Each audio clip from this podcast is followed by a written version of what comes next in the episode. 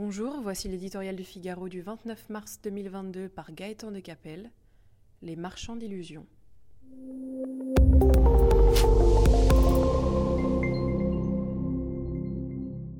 Depuis le spectaculaire retour de l'inflation dans le champ économique, les plus grands experts se perdent en conjectures.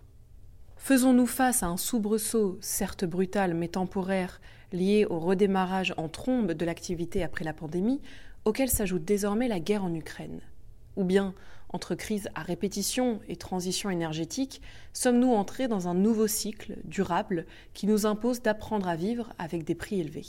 Convenons-en humblement, personne aujourd'hui n'en sait rien.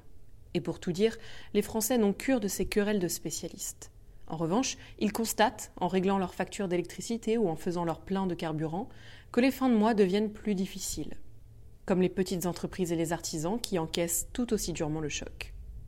La politique du chèque peut-elle résoudre un problème, la flambée des prix du pétrole et du gaz, qui trouve ses racines à des milliers de kilomètres de Paris et sur lequel la France n'a aucune prise? Non. Mais cela n'impressionne pas les marchands d'illusions à commencer par le gouvernement qui, après avoir pris en charge tous les effets de la crise sanitaire, et même davantage, a déjà consacré près de 30 milliards d'euros à la lutte contre l'énergie chère. Ce n'est plus ici un coup de pouce pour passer un mauvais cap comme il en a existé dans le passé, c'est un changement d'univers. L'État-providence se mue en État nounou. Aucun aléa ne saurait désormais assombrir la vie quotidienne.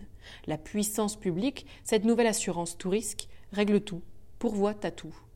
Les candidats à l'élection n'ont pas de mots assez durs pour critiquer cet électoralisme, mais promettent d'amplifier le mouvement au nom du pouvoir d'achat. Les chèques inflation ont de beaux jours devant eux. Pour quel résultat? Résumons. L'État creuse ses déficits, les prix continuent de grimper, l'État creuse ses déficits, les prix continuent de grimper.